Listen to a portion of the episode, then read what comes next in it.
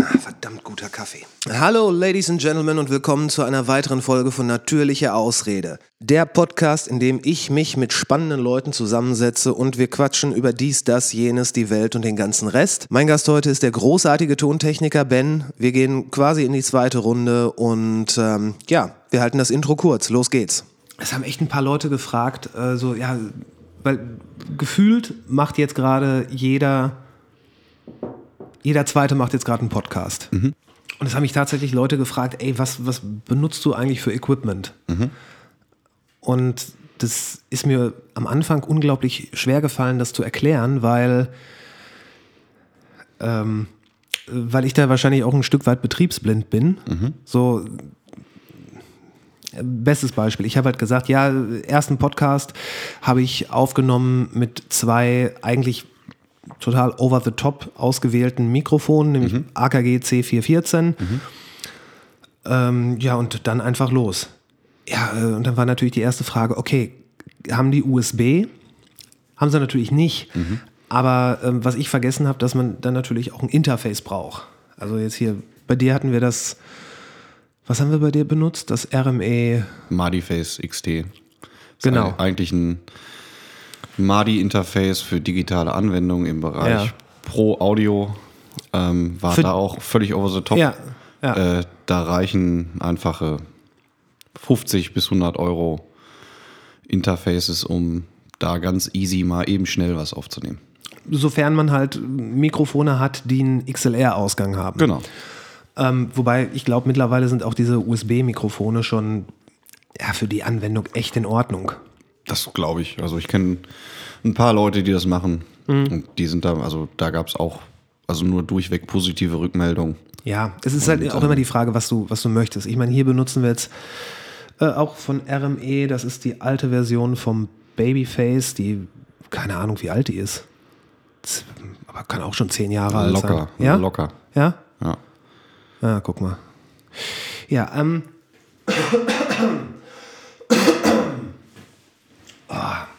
Ähm, ich habe dich ja schon mal gefragt, die äh, Interfaces von Apollo, nein, nicht von Apollo, die Apollo-Interfaces von UA. Mhm. Was hältst du davon? Unfassbar gute Geräte. Gibt es halt in verschiedenen Ausführungen. Ich, ähm, also mit verschiedenen Prozessoren drin mhm. und äh, dementsprechend halt verschiedener Auslegung an DSP. Mhm. Sprich, welche oder wie viele Plugins man halt draufladen kann, beziehungsweise welche Plugins, weil jedes Plugin hat eine andere, unterschiedlich hohe DSP-Auslastung. Ja. Und ähm, aber für unseren Einsatz, sprich den Live-Einsatz, sehr gut anzuwenden. Unfassbar viele Möglichkeiten, das Gerät an einen Mischpult halt anzubinden, mhm. aber halt auch im Studiobereich eine Waffe einfach. Ne? Mhm. Von daher wärmstens zu empfehlen. Okay. Ja, das war tatsächlich was, was ich mir nochmal angeguckt habe. Ähm, die gibt es ja sowohl im Desktop als auch im Rack-Format. Genau. Äh, wobei ich mir dann wahrscheinlich auch was Rack-mäßiges mhm. zulegen würde, weil klar, Desktop für Heimanwendungen, wie mhm. zum Beispiel ein Podcast, wäre in dem Fall aber auch komplett over the top. Definitiv. Also das ist ja schon Königsklasse, würde ich sagen. Definitiv, das also, ist High-End. Ja. ja. Vermisst du es schon? So die ganze Technik on the road? Ein bisschen schon. Mir fehlt es ja? schon sehr, weil es halt einfach ein Job ist, den ich halt mit Leidenschaft mache, den ich unfassbar gerne mache, mhm. den ich liebe und auch eigentlich nicht vorhabe, den die nächsten paar Jahre zu ändern. Mhm. Ähm, es fehlt mir schon. Ist halt auch teils Ausgleich ist schwierig formuliert, aber es ist, wäre gerade der richtige Ausgleich zu meinem zu vielen Ausgleich, den ich gerade habe von dem ganzen Wahnsinn. Mhm. Ähm, mir fehlt auch irgendwo ein bisschen der Stress und der Druck, aber auch die Bestätigung, die du logischerweise durch, durch Arbeit halt auch erfährst. Ja, wenn du Stress und Druck sagst, da glaube ich, weiß ich ziemlich genau, was, was du meinst. Weil, also man arbeitet, man lernt ja einfach unter Druck zu arbeiten. Genau. Ähm, und im besten Fall lernt man ja auch unter Druck gut zu arbeiten. Mhm. was dann auch irgendwann die Spreu vom Weizen trennt, weil ganz egal wie gut irgendwas vorbereitet ist, es wird immer eine Situation geben, die wo es, wo es darum geht, schnell das Richtige zu tun, sprich eine Situation unter Druck. Ähm, auch wenn du es vielleicht irgendwann nicht mehr so wahrnimmst, weil wenn du die gleiche Unterdrucksituation zehnmal erlebst, dann wird es beim zehnten Mal so sein, dass du denkst, ach ja, komm, kenne ich. Mhm, genau. Heute ist ja für die Selbstständigen ein interessanter Tag, weil du hast die PK heute, glaube ich, gehört. Oder heute? Die PK war am 23. Am 23. wurde sich darauf berufen, dass man in unserem Land, im NRW, ähm, Soforthilfe möglich macht. In anderen Bundesländern, Bayern, ist es ja schon eine ganze Weile so. Ja. Da war ja Söder sofort dabei. Ja. Und in NRW, was halt ein bisschen nachzügelt, was aber auch in Ordnung ist, ähm, wird das jetzt kommen. Okay, aber hat es, also dass, dass es da eine PK am 23. gab, stimmt, ist mir bewusst. Aber war heute nicht auch noch irgendwas oder wird das gar nicht über eine PK, ge, also eine Pressekonferenz, ähm, wird das gar nicht darüber gelöst, sondern. Heute ist die Abstimmung. Heute ist die Abstimmung über den Vorschlag, inwiefern man das umsetzen kann, mit welchen Mitteln. Guck mal, guck mal, so, so blöde wird man. Irgendwelche Leute sagen, ja, am Mittwoch ist dann alles klar. Ähm, und ich habe es geglaubt. Und ich dachte, ja, dann wird heute, dann ist da jetzt das Formular und dann, dann ist das los. Aber heute ist erst die Abstimmung. Heute ist erst die interne Abstimmung. Es wird davon ausgegangen, dass das so durchgewunken wird, weil sich da alle sehr einig sind. Aber dennoch muss es ja abgestimmt, es muss ja darüber abgestimmt werden. Mhm.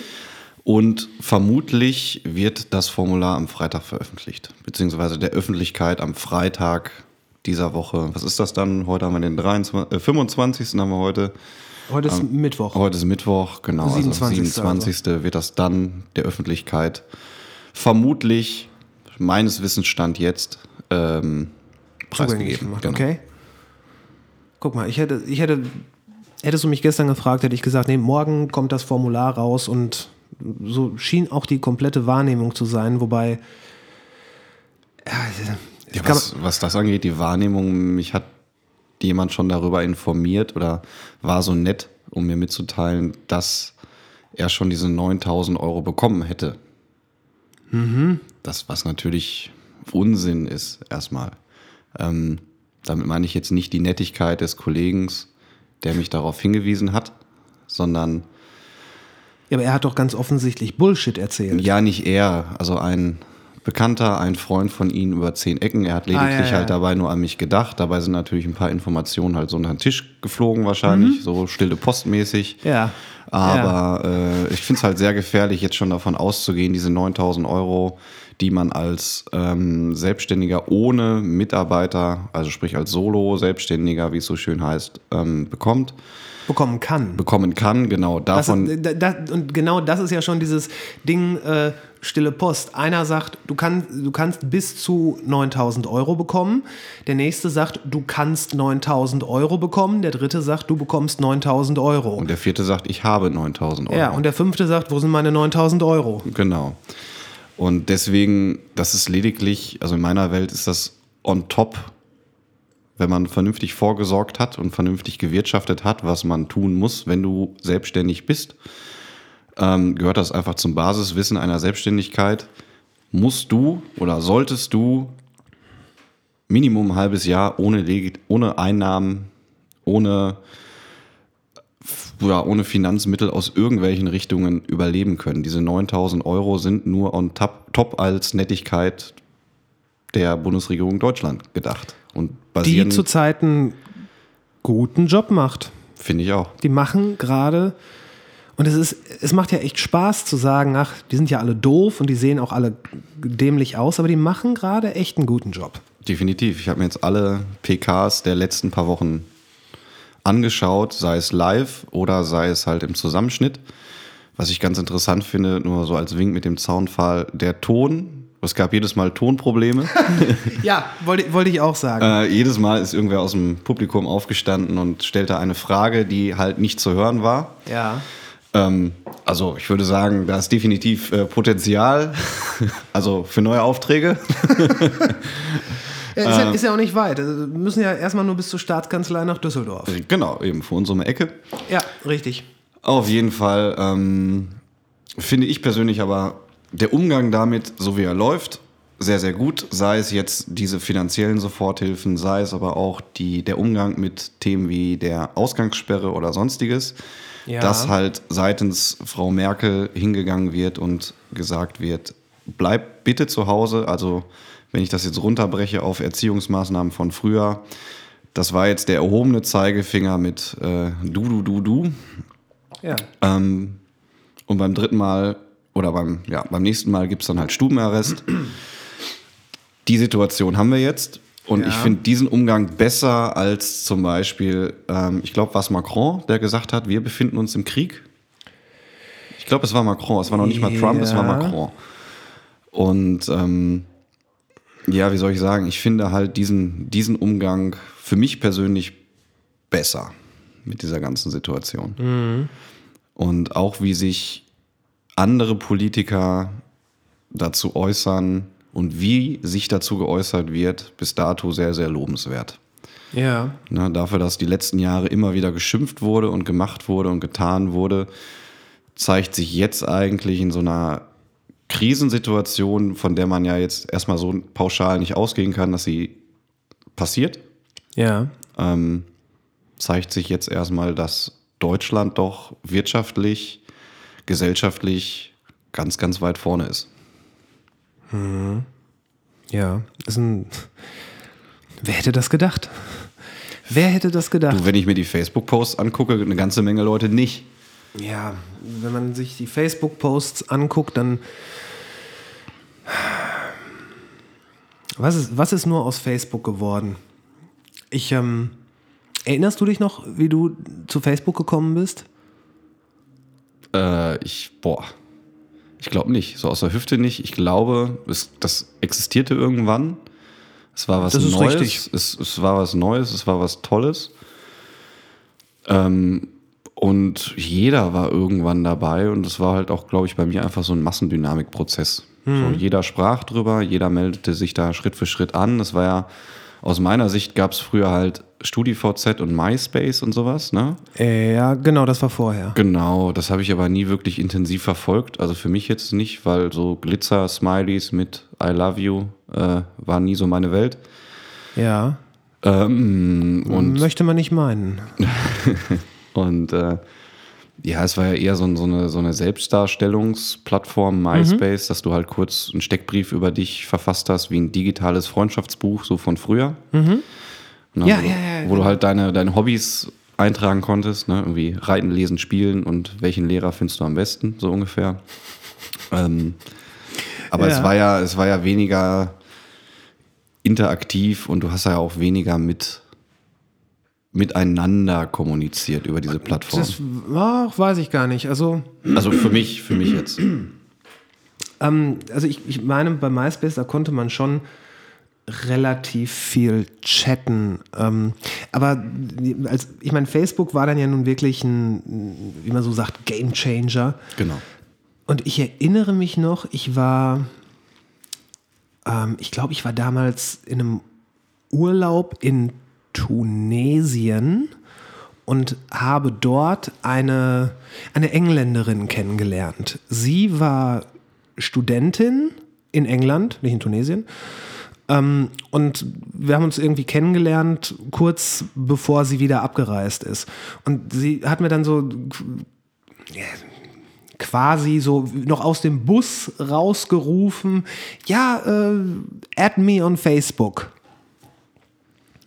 Ja, ja, was ist ein Facebook? Und ich hatte, ich hatte lange, also ich habe den Begriff vorher schon mal gehört, aber ich hatte überhaupt kein Konzept, wie Menschen das nutzen, weil in meiner Blödheit dachte ich, Facebook ist eine Seite, wo Bilder von deinem Gesicht drauf sind. Was ja heute äh, für viele Instagram ist. Mhm, mhm. Und ähm, als ich mir das dann angeguckt habe, dachte ich auch, okay, wie, wie, soll denn das funktionieren? Also das war ganz, ganz, ganz merkwürdig. Dann habe ich irgendwann erkannt, okay, das ist sowas wie MySpace. Das kannte ich halt durch die Musik. Ähm, ja, und dann habe ich mich irgendwann bei Facebook angemeldet. Zu einem Zeitpunkt, als noch ganz, ganz wenig Leute aus meinem direkten Umfeld da waren. Und ich weiß nur, wenn man dann Leute gefragt hat, so, ja, ey, bist du bei Facebook? Nee, was ist denn das? Also es gab halt wirklich eine Zeit, wo keiner wusste, was es ist, was man damit soll. Ähm, und ja, irgendwann waren dann alle da. Und dann fingen die Leute an, das langsam nutzen zu können. Aber das wirkte die ganze Zeit so, als wäre es ganz speziell eine Altersgruppe. So, ja, ich sag mal so, auf lange Zeit wirkte es so, als wäre es auf gar keinen Fall irgendjemand, der vor 1980 geboren war. Mhm. Die kamen erst wesentlich später. Und anfangs dachte man auch so, ey, warum sollte man jetzt hier im Facebook was machen, was man sonst nur in, in Foren gemacht hat? Äh, nämlich so, so Konversationen führen. Aber man hat es dann gemacht und es gab wirklich ein, eine Zeit, wo sich Leute, Interessengruppen sinnvoll bei Facebook ausgetauscht haben und selber Texte da reingeschrieben haben, während später bis heute hauptsächlich irgendwelche Links geteilt werden. So, und äh, im besten Fall irgendwas, was, was, was versucht, Aufmerksamkeit zu generieren. Mhm. Und äh, dann kommentieren die Leute nur darunter, ach, das finde ich aber doof. Äh, oder auch das finde ich aber süß. Und äh, oh, das ist aber krass. Oder einfach nur diesen, diesen, der Schrei-Smiley, der dann, oh, und das, das, dazu ist Facebook verkommen. Also es war mal, ich glaube, es gab wirklich, man kann sagen, dass es eine kurze Zeit gab, wo das ein sehr interessantes Kommunikationstool war. Und ähm, ja, jetzt sind wir da, wo wir sind. Ja, leider ja. Also man, da gebe ich dir in deinen Aussagen gerade völlig recht. Wir sind halt mittlerweile da, dass man halt noch mehr filtern muss, als es halt schon vorher war. Filtern im Sinne von, ähm, ganz viel Meinungsmache, schlechte Meinungsmache, schlecht recherchierte Informationen, Fake News ähm, filtern muss, um Facebook noch in, also nutzen zu können, beziehungsweise gehe ich so damit um. Äh, also ich nutzt du Facebook noch anders? Also das Einzige, wo ich es noch halbwegs nutzen kann, ist als ein Kalender. Dass es, dass es so einige Sachen gibt, die, die man kalendarisch nutzen kann. Also ich nutze Facebook sehr aktiv. Wirklich? Ja, aktiv im Sinne von nicht, dass ich da jetzt jeden Tag was reinschreibe, darum geht es gar nicht für mich. Ja. Ähm, ich nutze Facebook aus, oder im Prinzip aus zwei Gründen. Einmal als Referenzensammlung, Schrägstrich, ähm, teils auch Selbstdarstellung meiner beruflichen Projekte. Also Refer Referenzensammlung, äh, wo du deine Referenzen abbildest. Genau, genau. Okay. Sei es jetzt, ich bin auf der Produktion mit Künstler XY. Mhm. Das wird da halt veröffentlicht, einfach mhm. nur um mitzuteilen, dass ich das halt gerade tue, weil das eine Referenz von mir ist und das beruflich für mich relevant sein kann, aber nicht muss. Mhm. Ähm, und ich nutze Facebook um mit Menschen in Kontakt zu bleiben, beziehungsweise mir ähm, Informationen und Sichtweisen dieses Menschen anzueignen, wenn die ein bisschen weiter außerhalb meiner direkten, meines direkten Kreises halt sind. Zum mhm. Beispiel, sei es jetzt andere, anderes Bundesland, auch wenn ich viel unterwegs bin, beruflich, ähm, ist es immer noch schön, da in Anführungsstrichen Kontakt zu sein, sei es jetzt direkt oder indirekt. Mhm. Und ähm, zum Beispiel, wenn ich jetzt an meine Arbeitskollegen denke, wenn diese wieder auf einer interessanten Produktion sind, ähm, ist das natürlich ein Aufhänger, um dann wieder in, in Kontakt zu kommen oder in Kontakt zu bleiben und da Nachfragen zu stellen. Solche Dinge. Mhm. Wobei, mir fällt gerade noch ein dritter Punkt ein, das wäre, ähm, gezielt Werbung, ich nenne es jetzt Werbung zu erhalten, sei es jetzt bezüglich neuer, neuer technischer Produkte, sei es jetzt Mischpulte, sei es Mikrofone, sei es, ähm, also sprich alles, was mich halt beruflich tangiert. Mhm. Ähm, das erstmal zu erhalten und zu bekommen, weil ich möchte auch gar nicht so viel postalisch oder in Briefform oder als Katalog erhalten, sondern lieber in der digitalen Form. Ähm, und da ist Facebook eigentlich so für mich so, also das mache ich damit. Okay. Ja, also ist immer noch nichts gegen ein persönliches Treffen oder gegen ein Telefonat.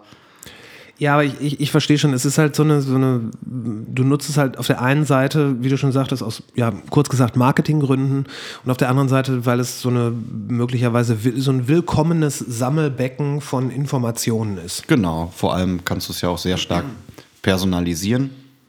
Also du kannst dir die Informationen, die du haben möchtest und beziehen möchtest, ja auch teils schon vorfiltern. Hast du, hast du das jemals für Werbung genutzt? Meinst du für mich persönlich oder? Ja, auch gerne für irgendjemand anderen. Nein, schon. Also hast du mal so Werbeanzeigen über Facebook geschaltet? Ja, habe ich auch schon. Echt? Mhm. Okay. Äh, sehr interessantes Tool. Ähm, ich möchte jetzt gar nicht so viel über meine persönlichen Werbegeschichten, die ich da geschaltet habe, eingehen, sondern vielmehr um dieses ganze Marketing-Tool, was da im Hintergrund ist. Du kannst halt relativ zielgruppenorientiert arbeiten. Du kannst dir zum Beispiel statistisch gesehen anzeigen lassen, dass zu bestimmten Themen, nehmen wir jetzt mal so die klassischen Tierbilder, okay. ähm, kannst du dir relativ genau anzeigen lassen,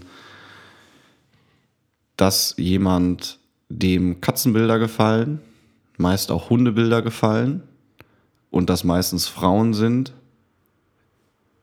im Alter zwischen 16 bis 28, 30. Mhm. Und das nach oben hin immer weiter abnimmt. Und das siehst du sehr schön in Diagrammen, Balken und so weiter. Du kannst relativ genau deine Zielgruppe eingrenzen und bestimmen und dahingehend dann deine Werbeanzeigen schalten, zum Beispiel. Mhm. Na, also damit wären wir wieder beim Thema Datenkrake Facebook. Ja. Hast, hast du zufällig diese ähm, Dokumentation von über Cambridge Analytica? Cambridge Analytica oder Cambridge Analytics? Wahrscheinlich Analytics. Ja. Hast du die Doku gesehen? Nee, habe ich nicht. Ist, ähm, ist, ist, ist gut. Ist interessant. Okay, dann weiß ich, was ich heute Abend noch mache. Ja, mach das auf jeden Fall. Also eine sehr, sehr gute Doku, ähm, weil es halt, also viele Leute, viele Leute haben ja auch gesagt, ja, mein Gott, was, was, wie, wie schlimm ist das denn mit meinen Daten? Ähm, was solitär auch stimmt, weil wenn eine Firma wie Facebook jetzt Daten von dir persönlich hat, und sagen wir, sie hätte nur Daten von dir, dann kann sie damit eigentlich nicht irgendwie was anfangen oder das in irgendeiner Art und Weise gewinnbringend einsetzen. Aber es geht halt auch um die Verknüpfung von Menschen. Mhm. Und dann, da kann es dann relativ schnell perfide werden, wenn mit einer ziemlich beeindruckenden Genauigkeit gesagt werden kann, wer was zum Beispiel bei der nächsten Wahl wählen wird, wo das Kreuz hingeht. Aber ist das denn schlimm? Ähm, es ist, bis dahin ist es noch nicht schlimm. Aber wenn dann ganz gezielt Gruppen rausgefiltert werden, um gewisse Arten von Kampagnen gegen sie zu rennen. Gegen sie? Ja, ähm, gegen sie im Sinne von, ich zeige jetzt, bleiben wir mal bei deinem Beispiel, einer ähm, 21-jährigen äh, Katzenbildfreundin, die Werbespots für meine Partei so, dass da vor allen Dingen viele Katzenbabys drin vorkommen. Mhm. Ganz simpel gesprochen. Mhm. Und selbst das ist noch eine Ebene, die nur ich jetzt wiedergeben kann, die gehen halt noch mal tiefer.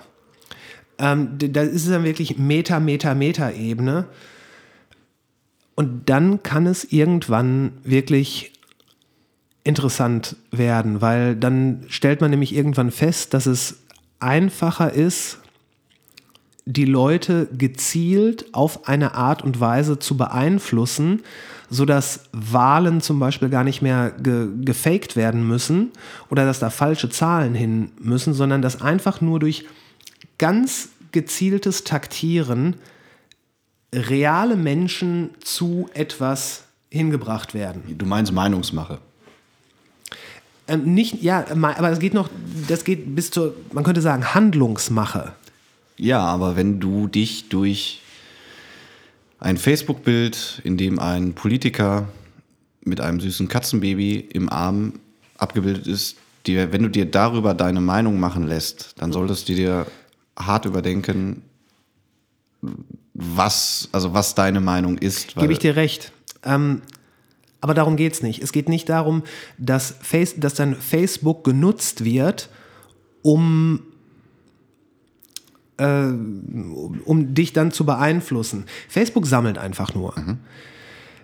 Facebook ist natürlich auch Teil des, äh, des Kontextes, aber es geht halt nicht nur um Facebook. Es ist in dem Moment, Facebook ist, Facebook ist der, ist der Abfluss, wo dein Zeug reinfließt. Cambridge Analytica ist der Filter dahinter, der das, was durchgeflossen ist, auswertet und danach wird es ins komplette, wird es quasi ins Trinkwasser weitergeleitet. Das heißt, du kannst dann, weil Facebook deine Daten gesammelt hat, kannst du von anderen Orten ähm, beeinflusst werden. Und das, das fängt an, dass, dass Leute, dass bestimmte Leute dich auf anderen Plattformen anschreiben oder dass dir besondere Sachen gezeigt werden auf anderen Plattformen. Es ist, es ist wirklich durchdacht. Also es ist nicht Facebook inhärent. Es, es geht quasi durch Facebook in die komplette Welt. Ich verstehe aber immer noch nicht, was daran so unfassbar dramatisch sein soll. Also breche ich das jetzt auf mich runter, auf mich persönlich.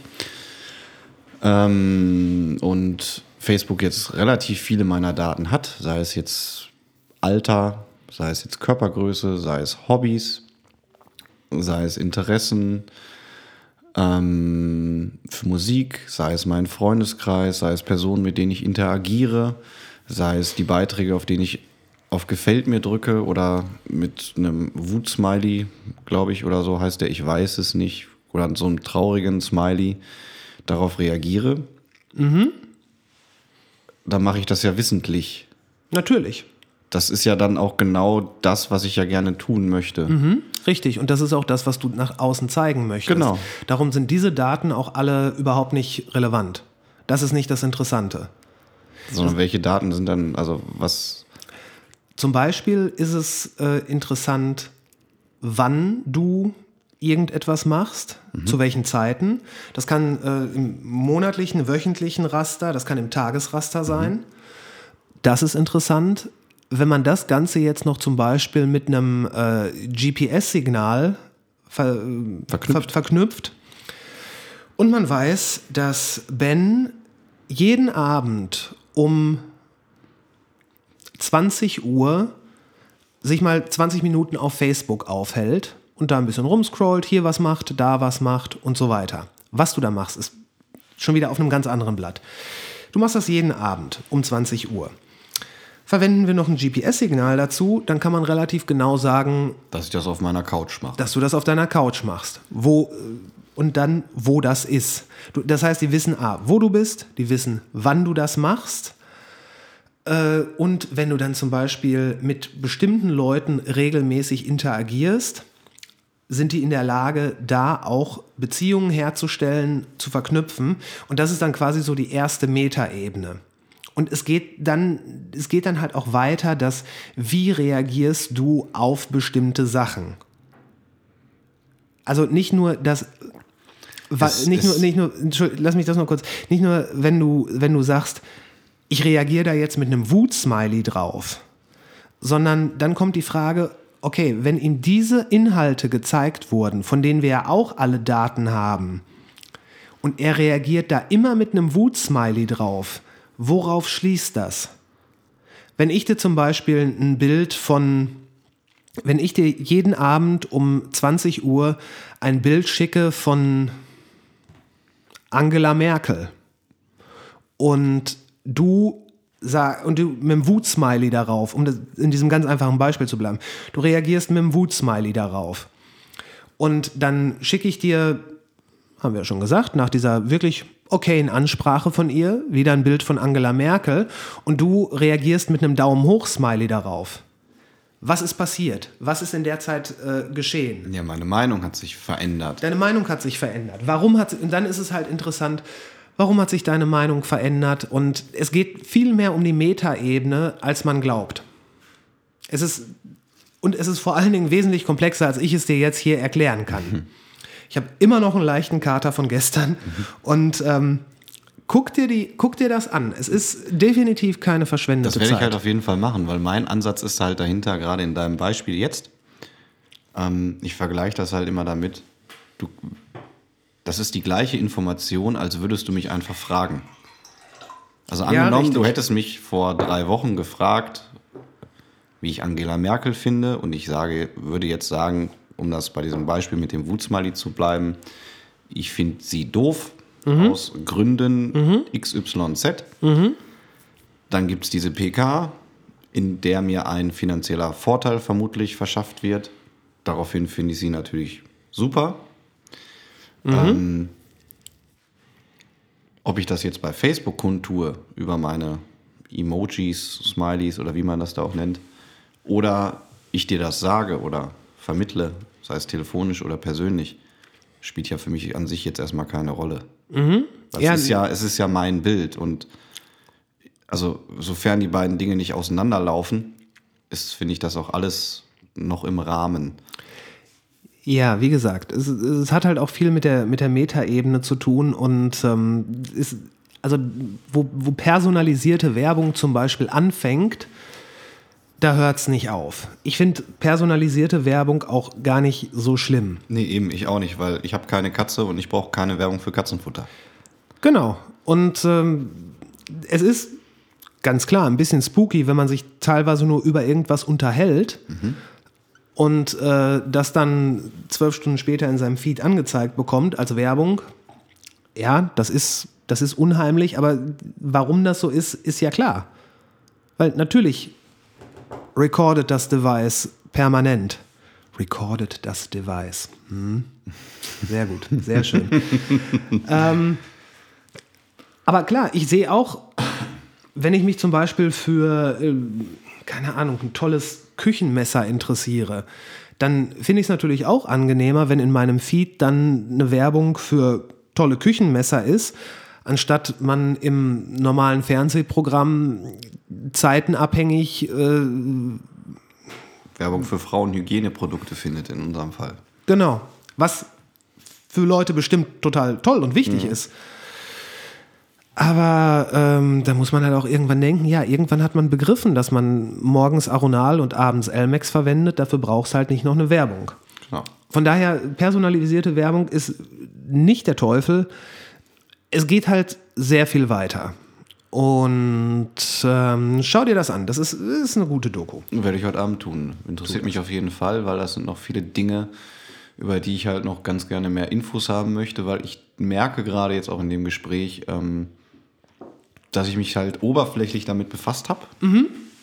Ähm, aber wie ja gerade rausgekommen ist, es geht ja noch viel tiefer, viel, mhm. viel tiefer und ähm, ja, auf jeden Fall werde ich das zeitnah, sehr, sehr zeitnah, jetzt in dieser rasanten Zeit des Zuhausebleibens, ja. werde ich das auf jeden Fall nutzen.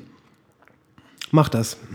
Andere gute Doku, wenn wir schon beim Thema sind, ähm, ebenfalls Netflix, die größte Party, die niemals stattfand, über das Fire Festival. Habe ich gesehen. Phänomenal, oder? Mega gut, mega ja. gut. Aber man, man, man glaubt halt teilweise auch nicht, dass das wirklich passiert ist, weil es Nein, das kann doch nicht sein. Also, das ist doch ein schlechtes Movie-Skript. Ja, aber ähm, es ist passiert. Ist es. Und sowas wird auch immer wieder passieren. Mm, ja, ich glaube auch. Umso amüsanter das Ganze. Ähm, ich habe gestern zum Beispiel eine Tierdoku gesehen. Kann ich auch wärmstens empfehlen. Okay. Basierend auf Unsere Erde Ähm, wie hieß er? Unsere Erde bei Nacht. Ja. Sehr, ja. sehr schöne Aufnahmen.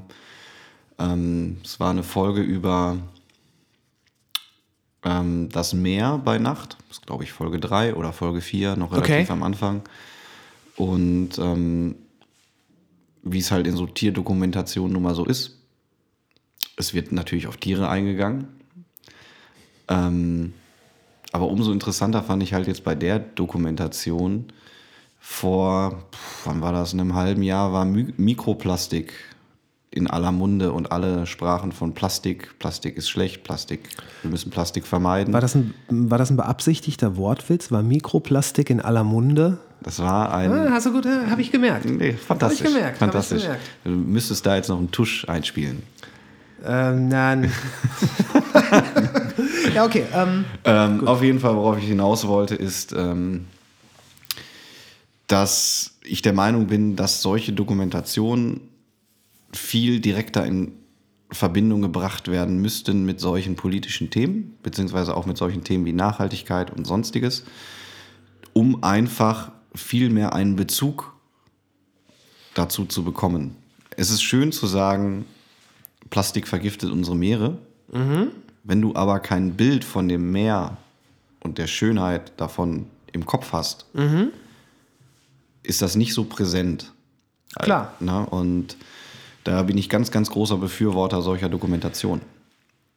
Da gibt es auch, also unsere Erde ist ja, das war ja damals diese preisgekrönte BBC-Dokumentation, Genau. die war Anfang der 2000er kam Genau. hier raus.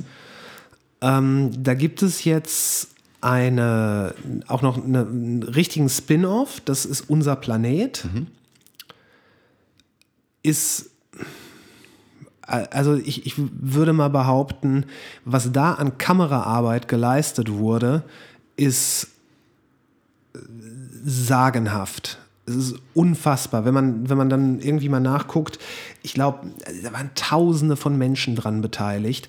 Und du hast wirklich Aufnahmen, wo du dir nur wirklich überlegst, hat der Regisseur dem armen Kameramann jetzt gesagt, du bleibst jetzt so lange hier an dieser flachen Stelle in der Wüste liegen, bis so ein verdammtes Tier vorbeikommt und vorher gehst du hier nicht weg. Und wenn es vorbeikommt, bewegst du dich keinen Zentimeter, damit Ja. das Tier nicht wieder wegrennt. Ja, also du, also du hast es offenbar auch gesehen. Al- Also das sind ja Aufnahmen, wo du teilweise vom Sofa aufspringst und sagst, wie wahrscheinlich ist es, dass genau das jetzt auch noch passiert. Also sensationell. Und da, die ganze Doku, die ist ja auch. Ähm, hast du die auf Deutsch gesehen? Ja. Wie, wie heißt der Sprecher nochmal? Ähm, das ist der Sprecher von Robert De Niro. Bruckner? Gerhard Bruckner äh, ist auf jeden Fall, glaube ich, einer der bestbezahlten Sprecher Deutschlands, verdientermaßen, weil er einfach eine super Stimme hat. Halt Robert De Niro. Ähm, in Verbindung mit dieser Serie gibt es auf der Website dann, glaube ich, auch direkt praktische Beispiele, wie jeder Mensch was dazu beitragen kann, um genau das, was du gerade gesagt hast, die Schönheit des Ganzen vor Augen und die Vergänglichkeit dessen im Hinterkopf, um dann direkt aktiv zu werden und nicht einfach nur mit Spenden, sondern teilweise auch mit äh, kleinen Handgriffen. Ja, vor allem sich selbst auch betreffend. Ja, natürlich. Ne? Also, wenn du einfach im Supermarkt die Wahl hast zwischen, ich nenne es jetzt mal, verpackten Lebensmitteln und nicht verpackten Lebensmitteln, die im Optimalfall dann noch aus der Region oder Optimalfall zumindest aus Deutschland stammen, Ja. ähm, bewirkt das, glaube ich, eine bewusstere, vor allem eine bewusstere Entscheidung, als äh, wenn du solche Bilder nicht vor Augen hast. Richtig. Weil sonst bist du in, auf deinem kleinen Planeten ähm, und hast deine Scheuklappen auf. Und ähm, dass es Elefanten gibt und dass es Eisbären gibt, das ist ja für uns, die aus dem Ruhrgebiet kommen, nicht sehr greifbar. Also greifbar schon, aber die laufen hier halt nicht im Wald rum und sind Nee, die halt sind alle im Gelsenkirchener Zoo. Genau. auf ihren paar Quadratmetern. Ähm, Thema Zoo steht nochmal auf dem anderen Blatt, wie man das betrachten möchte. Ähm, Ja, das, das ist, ja, Thema Zoo ist interessant. Möchtest du drüber reden? Ja, sicher, klar. Findest du, bist du pro oder contra Zoo? Ich bin Jein Zoo. Aha. Ich sehe eine ganze Menge Vorteile, ich sehe mhm. eine ganze Menge Nachteile. Mhm. Ähm, ich selber bin ein sehr, sehr großer Tierfreund und bin überhaupt kein Freund davon, Tiere als Mittel der Bespaßung zu nutzen. Mhm. Also Zirkus zum Beispiel. Zirkus zum Beispiel. Ähm, ich bin der Meinung, Tiere sind eigenständige Lebewesen, die auch ein, selbst ein Anrecht darauf haben zu leben. Mhm. Ähm, äh, ganz kurz, tu mir einen Gefallen, zieh mal ein ganz bisschen das Mikrofon noch näher bei dir. Das ist ein bisschen abgesackt, ne? So. Ja, das kann sein. Und ähm, das ist auch der Ansatz dahinter, weshalb ich halt persönlich halt kein Fleisch esse. Mhm. Ähm, seit einigen Jahren. Ähm, um wieder auf das Thema Zirkus halt zurückzukommen. Was ich sehr, sehr positiv an der ganzen Sache finde, ist halt unter anderem der Lerneffekt dahinter. Meinst du jetzt Zirkus oder Zoo? Entschuldigung, Versprecher. Ja. Äh, Zoo. Okay. Thema Zoo. Ja. Ist halt der Lerneffekt dahinter, gerade zum Beispiel für Kinder. Ich glaube, aus pädagogischer Sicht ist es für Kinder viel, viel sinnvoller, ein Tier in Anführungsstrichen aus nächster Nähe zu betrachten mhm.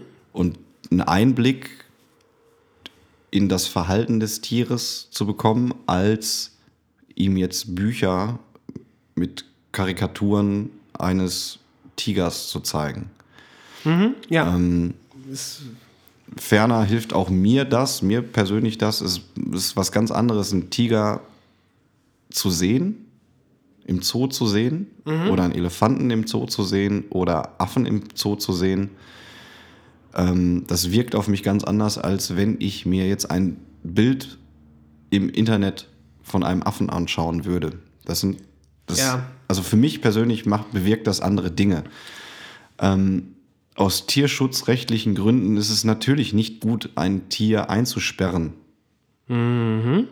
Ähm, weil weder ein Elefant noch ein Schimpanse noch ein, eine Giraffe oder sonstige Lebewesen gehören ihrer Umgebung entnommen, ihrer natürlichen Umgebung entnommen mhm. und auf kleinsten Raum eingesperrt.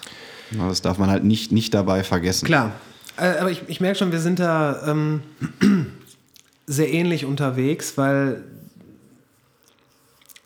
als, Ki als Kind fand ich Zoos immer toll.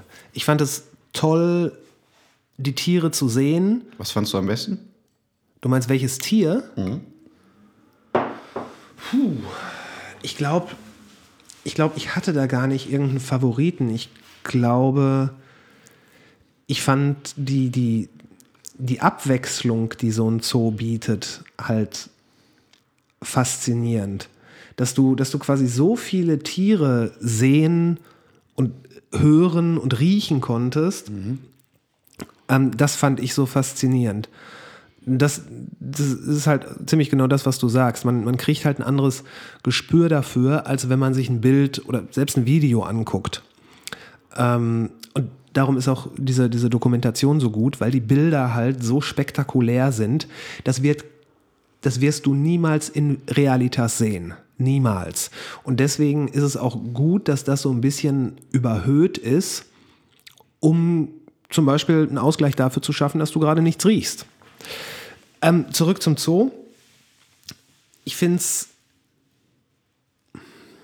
ja, es ist, es ist irgendwo auf der Welt vertretbar, aber das muss man sich halt vor Augen führen, dass diese Exemplare der Spezies, die da ausgestellt werden, ja, oder ist es vertretbar? Ich sage es jetzt einfach. Ist es vertretbar, dass die ausgestellten Exemplare der Spezies in unnatürlichen Bedingungen leiden, um dem Menschen, der ohne Wissen halt dumm bleibt, zu vermitteln, so etwas gibt es. Macht das Sinn, wie ich, ich das sage? Ich finde deinen Ansatz formulierungsmäßig ganz weit vorne. Okay. Ähm, natürlich, wenn man das jetzt ganz speziell betrachten würde, ich bin auch kein Freund davon, ausgestorbene oder nahezu ausgerottete Tiere dann noch in den Zoo zu stecken. Ja, das, ist- das ist dann schon wieder schwierig. Das, genau, das meine ich. Ne? Also es ist halt sehr speziell dann, da kann man jetzt noch mal eine Stunde drüber philosophieren Ja, und reden. Mindestens. Ähm, aber ich bin halt der Meinung, würde es halt solche Dinge nicht geben, Wären wir noch weiter entfernt davon. wären wir noch viel weiter weg. Ja. Natürlich ist es nicht gut, ein, ein Tier da irgendwie auf kleinsten Raum zu halten. Äh, man liest ja immer wieder von Verhaltensstörungen und sonstiges. Ähm, aber es ist halt wie so eine Waage, also in meiner Welt wie so eine Waage. Ähm, und so gibt's, ist, das, ist das Gleichgewicht ein bisschen besser verteilt. Na, natürlich, wenn du jetzt hingehen würdest und alle Tiere ins Zoo sperren würdest, die es gibt, macht das in meiner Welt überhaupt keinen Sinn. Korrekt. Also sprich einfach nur als Bespaßung des Menschen. Aber wenn du das als, als Input und als Lernfunktion betrachtest, ähm, solche Dinge halt zu erleben, ist das in Ordnung in meiner Welt. Ja. Ne, Also was heißt in Ordnung? Es ist vertretbar und es ist sinnvoll. Ja, das ist, ja, Natürlich gehört dazu jetzt in Anführungsstrichen einigermaßen artgerechte Haltung. ja, Ne? richtig. Und dass sich um diese Tiere, um diese Exemplare, die ja schon ihrem Lebensraum entnommen wurden, vernünftig und im Rahmen der Möglichkeiten gekümmert wird. Mhm. Dazu meine ich jetzt, dass definitiv keine Gewalt oder sonstiges gegen diese Tiere angewendet wird. Selbstverständlich. Ähm, das ist natürlich jetzt in unseren Breitengraden auf jeden Fall äh, ja schon Thema und wird auch so ja weit nicht also praktiziert. Ne? Also, Nö, also nach soweit, nö, wahrscheinlich nicht. Genau. Also ich glaube, ich glaube, man kann es vielleicht auch noch so runterbrechen, wenn du da den Tiger in seinem Käfig siehst, ist das Ganze nicht schön für diesen Tiger, aber es ist möglicherweise wichtig für die Tiger. Gute Formulierung. Ja. Ähm, aber umso interessanter ist es jetzt zum Beispiel, um mal die Bindung von Tieren und auf unsere auf unser Konsumverhalten Schrägstrich Nahrung halt mal so zu, sch- zu, zu werfen. Ähm, nehmen wir mal so die Tiere wie Schweine, Kühe, Hühner. Ähm, All das, was, so, was sich so sch- schön auf dem deutschen Teller macht. Genau. Ähm, da gibt es ja relativ wenig Bindung unsererseits gegenüber diesen Tieren. Ja, oder aber genau das Gegenteil, weil wenn du jetzt von, von zum Beispiel jetzt nicht von einem Multimastbetrieb ausgehst, aber von einem kleinen Bauernhof, der vielleicht seine zehn Hühner und 20 Schweine hat, da ist natürlich eine ganz andere Bindung da. Da ist eine sehr viel tiefere Bindung. Genau, da. Ähm, genau. Was auch völlig in Ordnung ist, was Mhm. auch gut so ist. Und für beide Seiten existenziell, also sowohl für das Tier als auch für den Bauern. Also Absolut. beide, da wären wir wieder mit bei der Waage. Also Mhm. beide Seiten profitieren voneinander. Mhm. In welchem Umfang kann man jetzt auch noch weit diskutieren, aber es ist erstmal ein Miteinanderleben. Richtig. Was in meiner Welt kein Miteinanderleben ist, ist dieser Multimastbetrieb von mehreren tausend Absolut nicht. Hühnern, mehreren tausend Tieren, ähm, die einfach nur da sind als Bespaßungsobjekte, Schrägstrich Nahrung, Ja, als, als als, Mittel. Produzenten von Sachen. Genau. Ähm, sehr interessant, wenn man sich da mal so ein bisschen einliest. Es gibt halt auch zum Beispiel drei unterschiedliche Arten von Hühnern, die halt genetisch so weit gezüchtet wurden, dass halt zum Beispiel Huhn Typ A besonders viel Brustfleisch produziert, Typ B wieder einen ganz anderen ähm, Teilbestand. Und Typ C legt viele Eier. Genau, Okay? Und ähm, das sind alles so Dinge, da frage ich, also ich mich dann, also brauchen wir das wirklich? Also muss das wirklich sein? Ähm, ist das noch, also ist das, ist das ein Tierwohl? Eher nicht in meiner Welt. Ne? Nein, nein, in, in keiner Welt. Genau. Und ähm, deswegen glaube ich halt, dass halt für viele ist halt diese Bindung zu solchen Tieren, sprich also Nutztieren, die wir sehr nah jetzt nutzen, also Kühe, Schweine, Hühner, ähm, dass es da nicht so eine starke Bindung gibt wie auf diesem kleinen Bauernhof, den du eben erwähntest. Ja, ich, ähm, ähm, glaub, ich, ich, glaube sogar, dass das im größten Teil da eine Bindung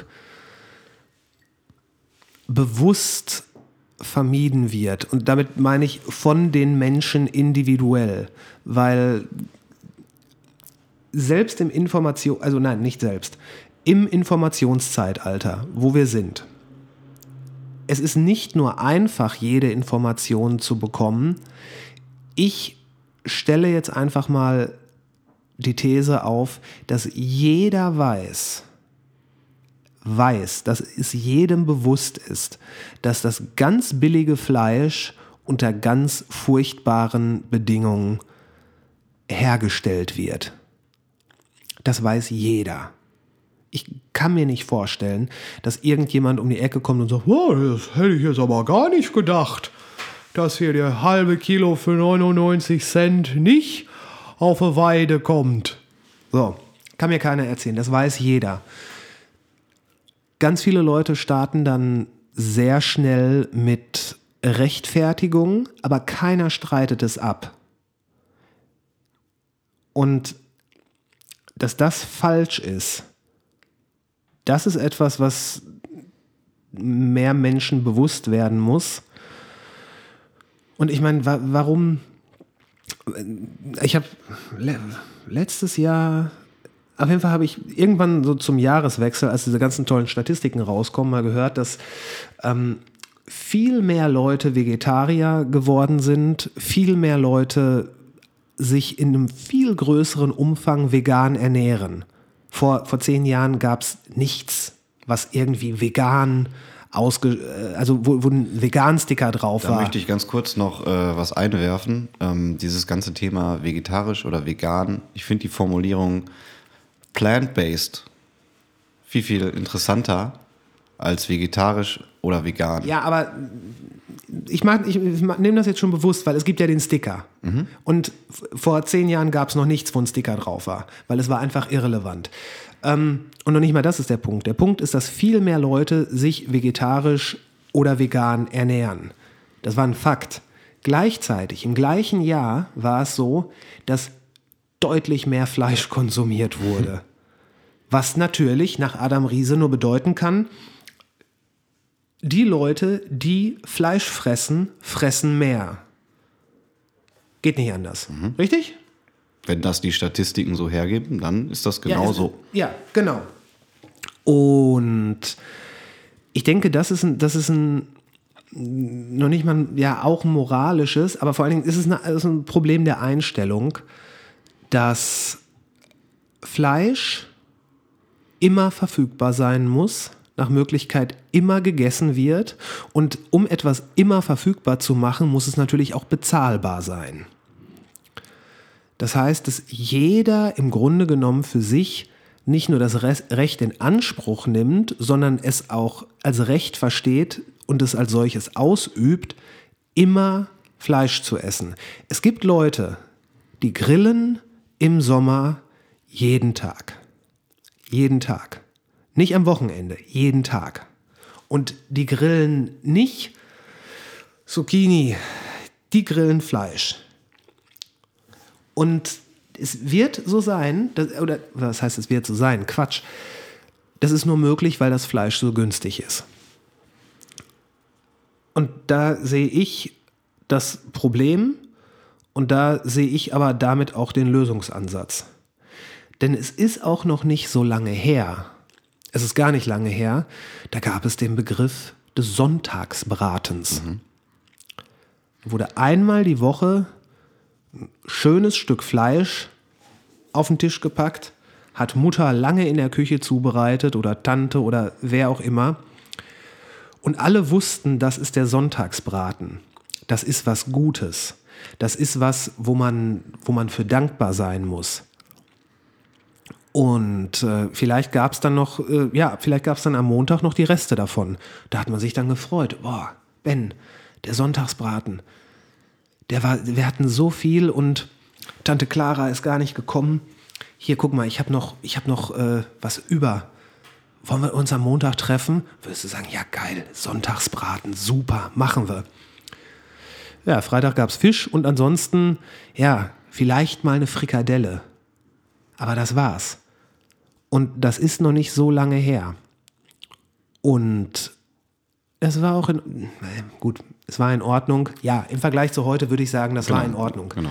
Ähm, und wenn man wieder dahin kommt, dass man nicht jeden Tag Fleisch essen muss, weil man es theoretisch kann und man es dann als Recht versteht, als sein Recht versteht, dann wäre schon vielen Leuten geholfen. Und ich glaube, der einfachste Weg, das zu erreichen, wäre durch eine sehr radikale Preispolitik, was Fleisch angeht. Das sehe ich ähnlich. Das ist genau, also ich finde, es gibt halt zwei Ansätze. Das eine ist das Thema Preis. Mhm.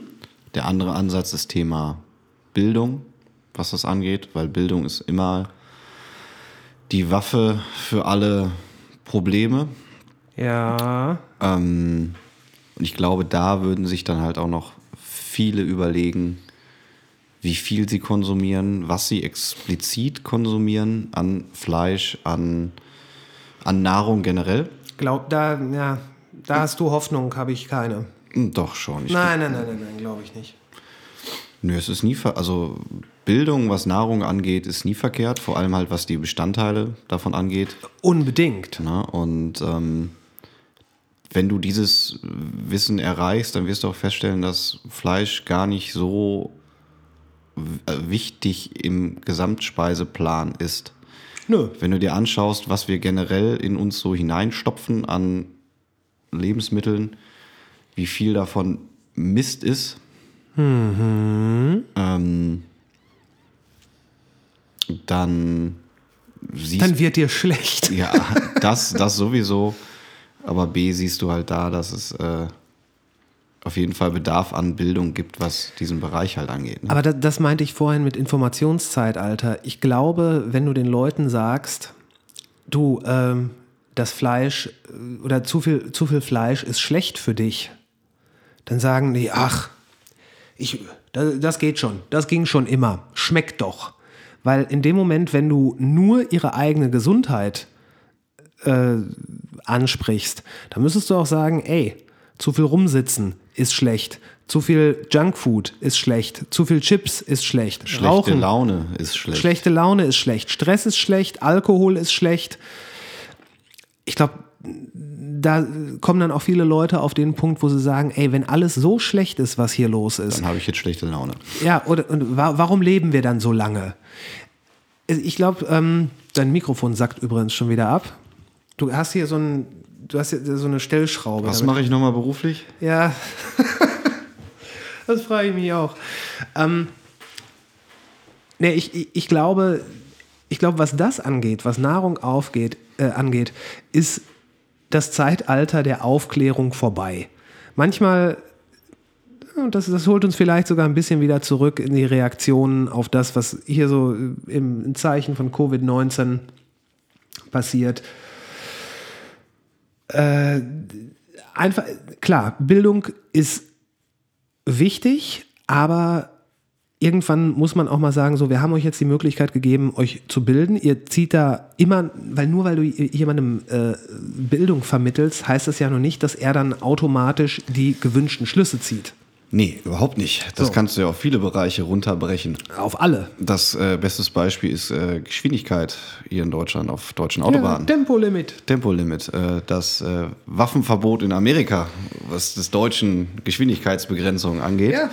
Ja, ähm, guter Vergleich. Na, du kannst ja, also schaust dir doch an. Die Realität ist ja, dass es ist 120 und es wird trotzdem einen Ticken schneller gefahren.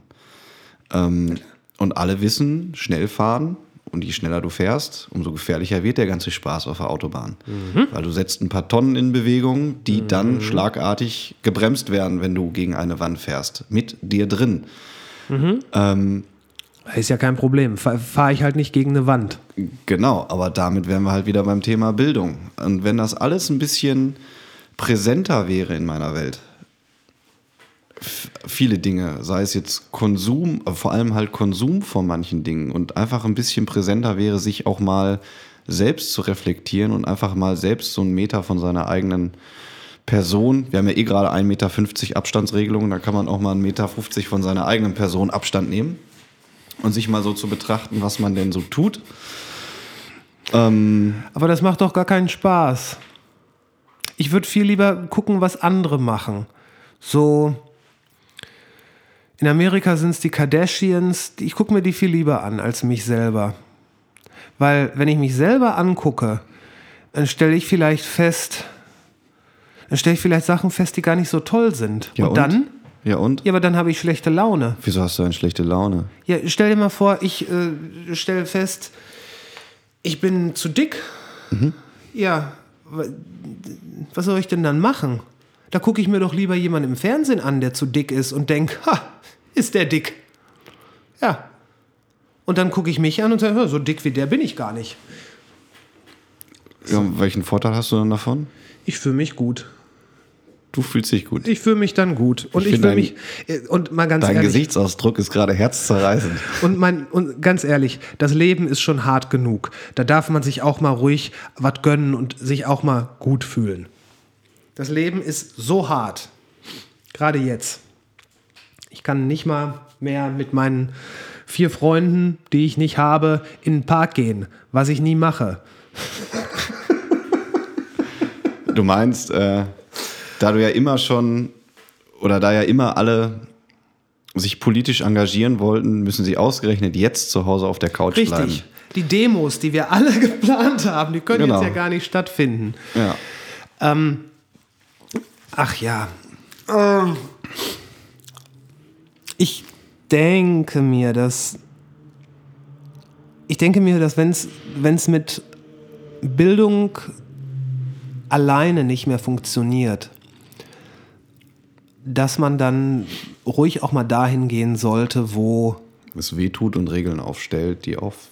Nein, noch, noch, nicht, noch nicht mal das, noch nicht mal das. Ich glaube, in dem Moment, wenn es um Konsumgüter geht, dann ist es ja einfach. In, mein, in meiner kleinen Welt ist es einfach. Fleisch zum Beispiel. Ähm, ich finde es zum einen absurd, dass es, dass es Biofleisch gibt. Und ich will jetzt gar nicht darüber diskutieren, wie sinnvoll das Siegel Bio ist und wie sehr man ähm, da doch, wenn man möchte, drumherum kommen kann. Jada, jada, jada, darum geht es gar nicht. Ähm, es gibt Bioprodukte und es gibt keine Bioprodukte. Einfach mal sagen, keine Bioprodukte ist nicht mehr. Der Mindeststandard ist das, was jetzt Bioprodukte sind. Und beim Fleisch, auch da könnte man es einfach machen. Massentierhaltung wird bestraft. Also es gibt eigentlich gibt es zwei Möglichkeiten. Entweder wird ähm, unethisch hergestelltes Fleisch so teuer gemacht, weil die Betriebe so hohe Strafen zahlen müssen, ähm, dass es keinen Sinn mehr macht, das zu kaufen. Oder dass man einfach generell sagt, Fleisch wird so viel teurer, dass man sich halt nicht mehr so viel Fleisch kaufen kann, weil es dann im Portemonnaie wehtut. Das Problem ist, das sind Dinge, die du in unserer jetzigen Gesellschaft nur sehr, sehr schwierig durchbekommen wirst, da möchte ich ein Buch empfehlen, ein unfassbar gutes Buch von einem Autor, Thilo Brode, der Gründer von Foodwatch. Mhm. Ähm, die Essensfälscher, unfassbar gutes Buch. Okay. In dem genau solche Dinge thematisiert werden, wie wir hier gerade besprechen, viel, viel intensiver, viel, viel ähm, besser recherchiert als unser, unsere Meinung, unsere, unser Wissen. Mhm. Ähm, indem halt auch auf Lobbyismus und weitere Dinge eingegangen wird. Ähm, also wer sich dafür interessiert, definitiv lesenswert. Also äh, ein Autor, Thilo Brode, Buch heißt Die Essensfälscher. Die Essensfälscher, okay. Das, äh, okay. Wenn noch ein Buchladen auf hätte, könnte man jetzt direkt hingehen. Genau. Ähm, Aber es gibt auch die E-Book-Version. Hm, okay. Die findet man auch bei einschlägigen.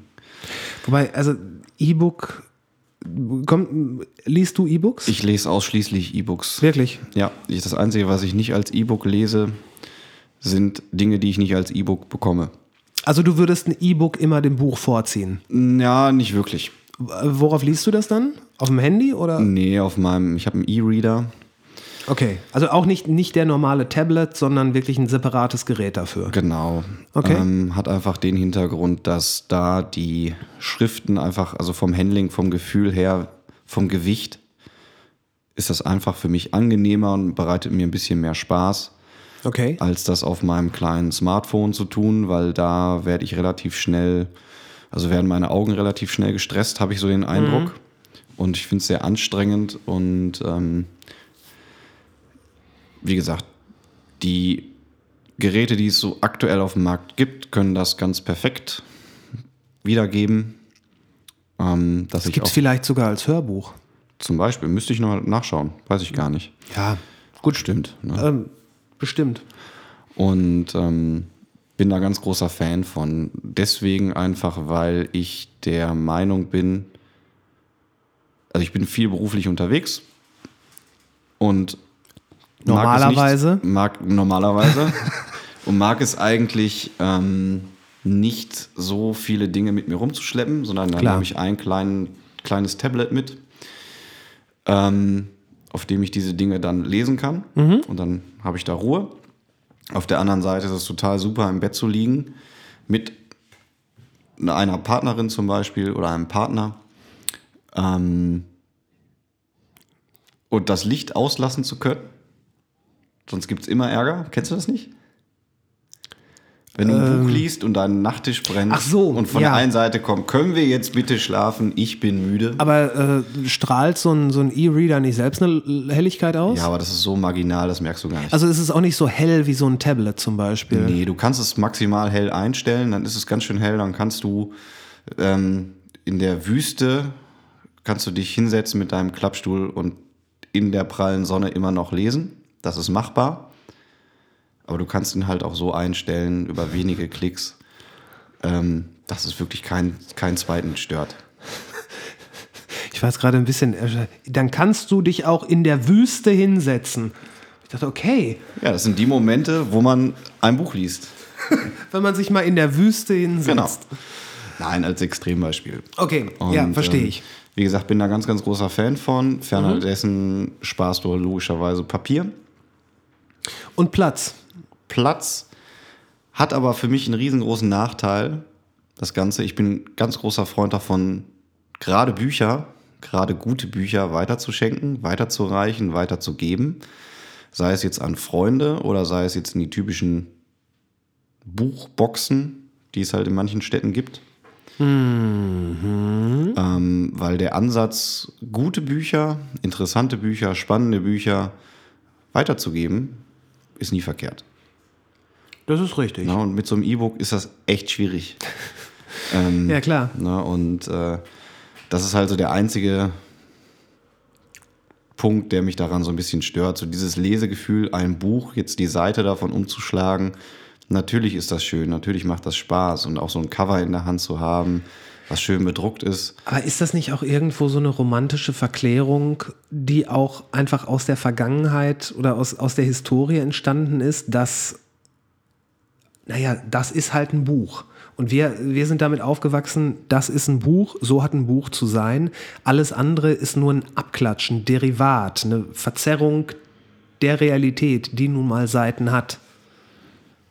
Ja, das glaube ich schon, dass es ein bisschen darauf basiert, ist aber jetzt, finde ich, auch nicht sonderlich, sonderlich wertend, weil nicht alles, was jetzt aus der Vergangenheit stammt, muss ja jetzt unbedingt zwangsläufig schlecht sein. Die Frage ist ja immer nur, wie man damit jetzt dann halt weiterhin umgeht. Ne? Also wenn du jetzt ähm, hingehst und massenweise, also deine kleine Privatbibliothek aufbaust, nur für dich, dann finde ich das sehr schwierig, weil das ist ja dann nur für dich in deiner eigenen Welt. Wenn du jetzt hingehen würdest und das Ganze teilen würdest, ähm, dann hätte das Ganze schon viel, viel mehr Sinn. Sei es jetzt, du verleihst Bücher an Freunde, Ja.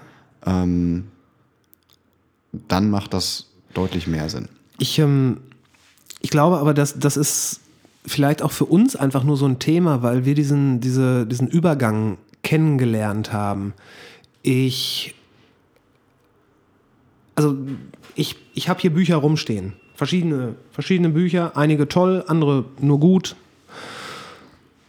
Ähm, ich bin mir fast sicher, dass so die Kids, die jetzt aufgewachsen sind und die jetzt vielleicht gerade so, so 18, 20 sind, ich glaube für, bestimmt nicht für alle, aber für einen Großteil wird sowas wie eine Privatbibliothek überhaupt nicht mehr in Frage kommen. Weil, also nicht, nicht weil sie es ablehnen, sondern weil es gar nicht so präsent ist. Weil Leute, Leute in, vielleicht die jetzt 40 sind, die, das sind halt die Eltern von denen. Und selbst von denen hatten, haben ja vielleicht nicht mehr so viele diese Privatbibliothek wie äh, unsere Eltern. Mhm. Du meinst den typischen Brockhaus in 248 Bänden im Wohnzimmer stehen. Ich glaube, es waren 34 Bände. Das war jetzt auch kein Spaß. Ja, bei meiner Mutter steht der. Ja. Ja. Da kam damals, und ich erinnere mich noch, da kamen Vertreter an. Da gab es einen, einen, Finanzierungsplan, das war ein Abo. Mhm. Den hat man ja nicht auf einmal gekauft. Wenn du, äh, wenn du das ganz frisch gemacht hast und irgendwie Düsseldorf nachschlagen wolltest, ja, dann musst du noch drei Monate warten, weil erst dann kommt D zu dir. Mhm. Ähm, wobei das natürlich auch wieder ein Extrembeispiel ist und da muss man auch sagen, das ist eigentlich lächerlich. Ähm, ein Lexikon, was auch noch vor allen Dingen in irgendeiner Art und Weise einen ähm, ein, ein, ein Anspruch an Aktualität hat, weil dann gab es ja, glaube ich, irgendwann, weißt du, du hattest dann den, den, den Kern die 34 Bände oder so. Und dann gab es ja noch immer jedes Jahr ein Buch zum Jahr, wo dann quasi übers Alphabet übergreifend nochmal aktuelle Sachen da reingekommen mhm. sind. Und es ist ja, man muss es einfach sagen, es ist nach dem heutigen Stand ist es ein Schwachsinnskonzept. Zum Stand damals auf jeden Fall ganz, ganz sinnvoll. Damals gab es so typische Wissensmaschinen aller Wikipedia. Nicht. Nicht. Von daher ist das völlig in Ordnung. Aber um nochmal zurückzukommen auf das Thema Generation jetzt, mhm. wird diese Büchersammlung so nicht mehr haben. Mhm. Da sehe ich aber das Problem eher an ganz anderer Seite. Das geht ja gar nicht um dieses Thema Büchersammlung und ob man jetzt Papier einsparen möchte und damit irgendwie den Regenwald oder den Hambacher Forst retten möchte, was weiß ich. Ähm, sondern eher um das Konsumieren von Wissen. Mhm. Ähm, Kennst du Blinkist? Ja, kenne ich. Was, was hältst du davon? Habe ich noch nie verwendet. Ja, aber das Konzept ist dir mhm, geläufig. Das, ja, du kannst das Konzept ja nochmal kurz erklären. Ähm, in, da werden Sachbücher auf die Kernaussage runtergebrochen und ich glaube in einer Viertelstunde erzählt oder erklärt. Mhm. So wie damals die Reklamhefte in Gelb. Nee, nee. Somit habe ich meine Deutsch-Abi-Klausur damals geschrieben. Die Reklamhefte, das, die Reklamhefte, das waren vollständige Texte. Wie hießen denn nochmal diese kleinen gelben Bücher mit der Zusammenfassung von Effi Briest und. Äh, haha.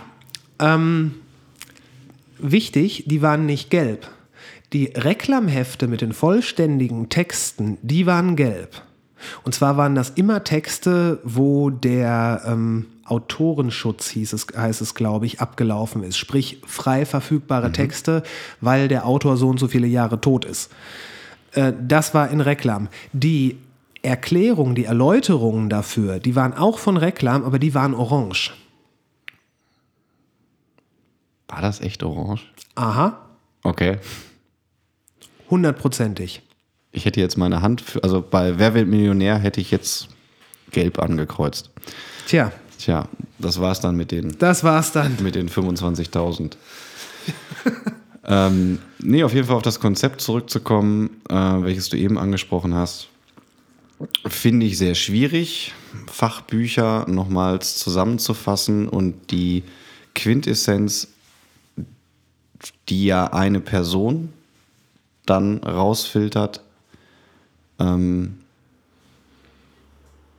dann zu veröffentlichen, finde ich sehr mhm. schwierig, weil für eine Meinungsmache oder für einen Eindruck also muss ja noch nicht mal eine Meinung gebildet werden, sondern es reicht ja, dieses Wissen erstmal zu konsumieren, mhm.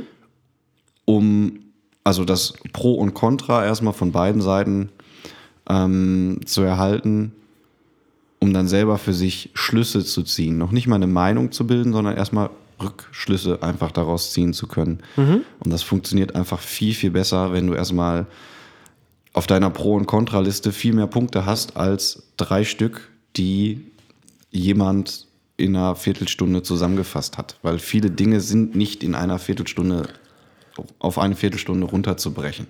Ja, nach dem Konzept von Blinkist schon. Ähm, ich, ich sehe das Ganze auch sehr, sehr, sehr skeptisch und zwar aus, zwei, aus zweierlei äh, Gründen. Zum einen denke ich, dass wenn du, sagen wir, du hast fünf Sachbücher, a 300 Seiten. Wenn du die liest, komplett durch, wie ne, im old-fashioned way, du liest die durch, dann brauchst du für jedes Buch eine gewisse Zeit. Ganz egal, ob du ein schneller oder ein lang, langsamer Leser bist, du wirst eine gewisse Zeit benötigen, um dich mit diesem Thema auseinanderzusetzen.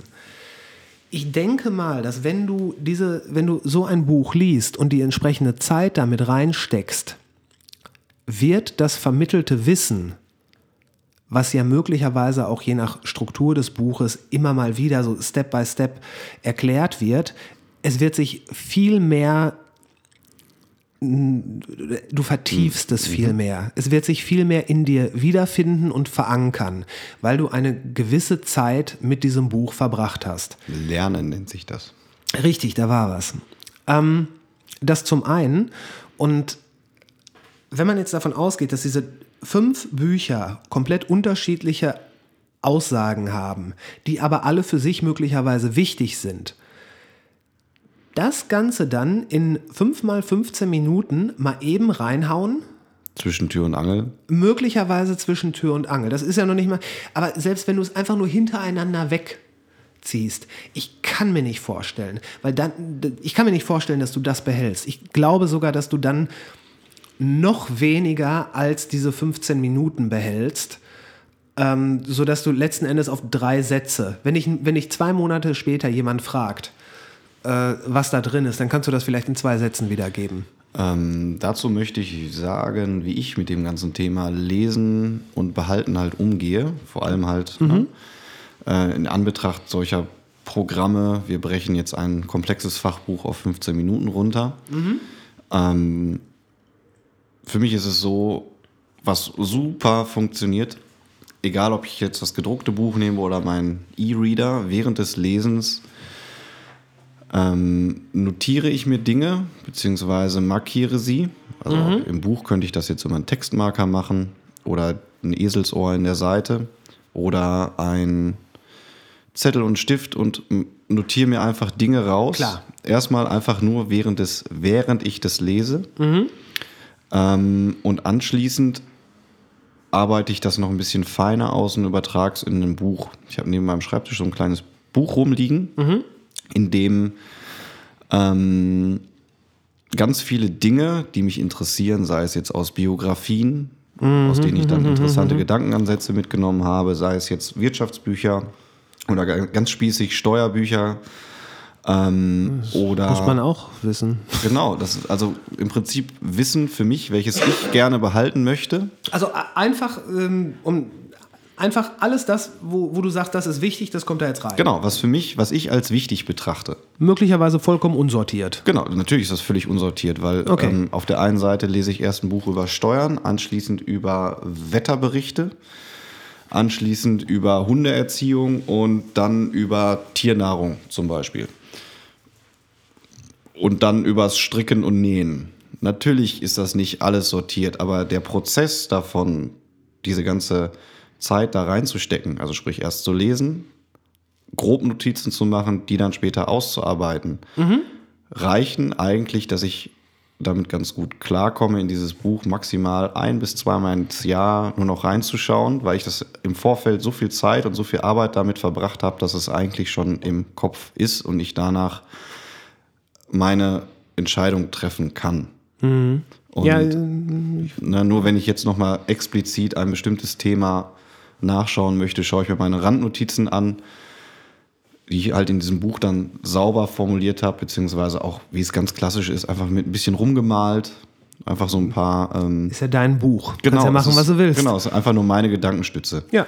Und wenn das immer noch nicht reicht, kann ich immer noch zum Originalbuch zurückgehen und habe da ja meine Notiz dann nochmal drin und kann mir das Kapitel nochmal anschauen. Ja, finde ich, äh, klingt absolut sinnvoll. Aber ich hatte ja tatsächlich, also ich weiß gar nicht, warum ich jetzt gerade beim Blinkist-Bashing bin, aber was soll's. ähm, der, der, der Hintergrund, der, der mir noch viel saurer aufstößt als mein Zweifel, dass 15 Minuten kondensierte Sachen so im Kopf bleiben, ist, seit Jahren wird alles immer nur gemacht, um Zeit zu sparen. Alles. Das ist der Ulti das ultimative Argument für nahezu alles, was passiert, was verkauft werden soll. Es geht immer ums Zeitsparen. Ganz einfacher Satz und damit auch meine Meinung zu dem Thema. Du möchtest was kochen. Du möchtest was richtig Geiles kochen. Mhm. Wie lange dauert das? So lange, wie es dauert. Eben. Und ob es jetzt zwei Stunden dauert, ist dir auch egal. Wenn das Drei-Gänge-Menü zwei Stunden Zeit braucht mit Vorspeise, Hauptgang und Nachtisch. Natürlich, natürlich. Es ist völlig irrelevant, wie lange es dauert. Aber was glaubst du, welches Menü auf einer, auf irgendeiner Ich koche gerne Seite häufiger nachgekocht wird? Dein Drei-Stunden-Menü oder die 15-Minuten-Pasta? Ich glaube, häufiger nachgekocht wird, wird die 15-Minuten-Pasta. Aber über was sprichst du denn im Nachhinein? Sprechen wir zwei jetzt in diesem Podcast? Nachher sage ich dir, ey, Chris, ich habe letzte Woche eine unfassbar gute 15 Minuten Pasta gegessen. Ja. Dann sagst du, ja. Wenn ich dir aber sage, du Chris, ich stand zwei Stunden in der Küche und habe Vorspeise, Klar. Hauptgang, Klar. Nachtisch gemacht, ja, ja, sicher, wirst sicher, du nachfragen. Sicher. Du bekommst Lust, selber das Ganze zu kochen. Ähm, es macht viel, viel mehr Spaß, viel, viel mehr Sinn. Es bleibt ja auch im Kopf. Absolut, absolut. Und das, das ist das, was ich, so, was ich so merkwürdig finde. Eben weil ich habe den Eindruck, dass so viel auf Zeitersparnis einfach ausgelegt ist.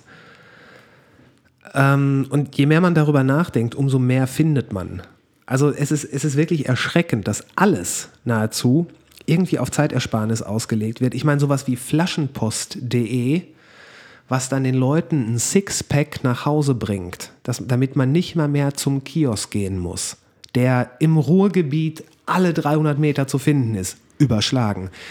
Meine Frage ist, uns wird jetzt seit Jahren hier Zeit gespart, da Zeit gespart und so weiter und so fort was machen wir mit dieser Zeit? Wir haben so viel Zeit gewonnen. Was machen wir damit?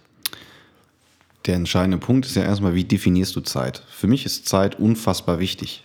Deswegen sehe ich das Thema Zeitersparnis auch so ein bisschen zwiegespalten, weil auf der eine, auf, also auf der einen Seite kann dir Zeit niemand wiedergeben. Die Zeit, die wir jetzt hier miteinander verbringen und in dieses Mikrofon reinsprechen, wird mir niemand wiedergeben können. Korrekt. Ähm, das heißt, Zeit ist unfassbar wichtig, Zeit ist unfassbar wertvoll. Und es gibt in meiner Welt nichts Schlimmeres, als jemanden Zeit zu klauen. Mhm. Deswegen macht es in meiner Welt auch keinen Sinn, Zeit mit zum Beispiel schlechter Laune zu verbringen. Es macht keinen Sinn, sich auf, den, auf das Sofa zu setzen und zu sagen, die Welt ist so schlecht, ich bleibe jetzt hier sitzen und mache gar nichts mehr. Mhm. Weil das ist einfach verschwendete Zeit.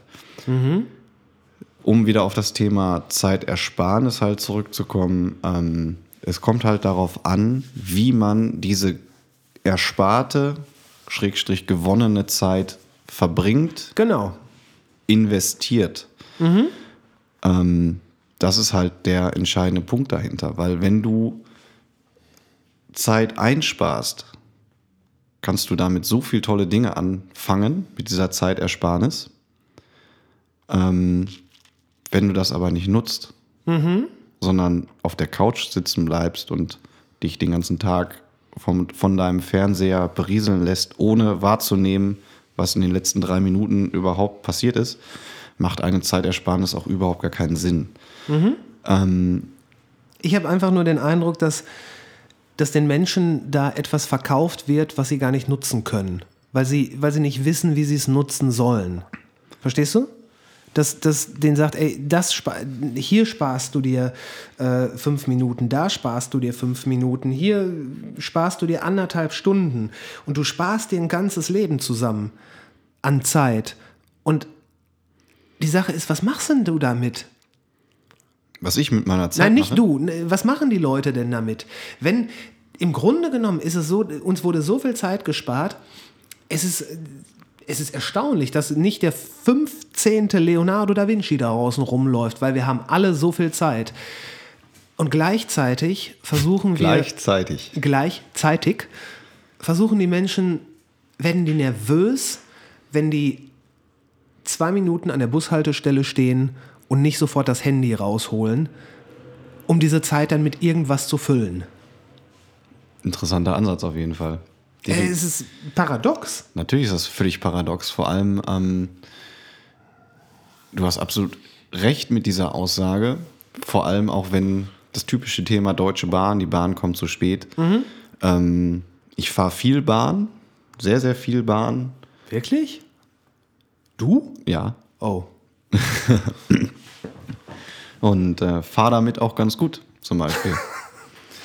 ähm, Hast du eine Bahncard? Ich habe natürlich habe ich eine Bahncard, selbstverständlich. Natürlich, wer nicht? wer hat keine Bahncard heutzutage? Ähm, nee, aber du hast recht, viele Leute werden sehr, sehr schnell gestresst, angespannt, wenn sie sich unter Zeitdruck gefühlt. Also wenn sie Zeitdruck empfinden, obwohl es eigentlich gar keinen Zeitdruck gibt, wie du gerade sagtest, die zwei Minuten warten an der Bushaltestelle.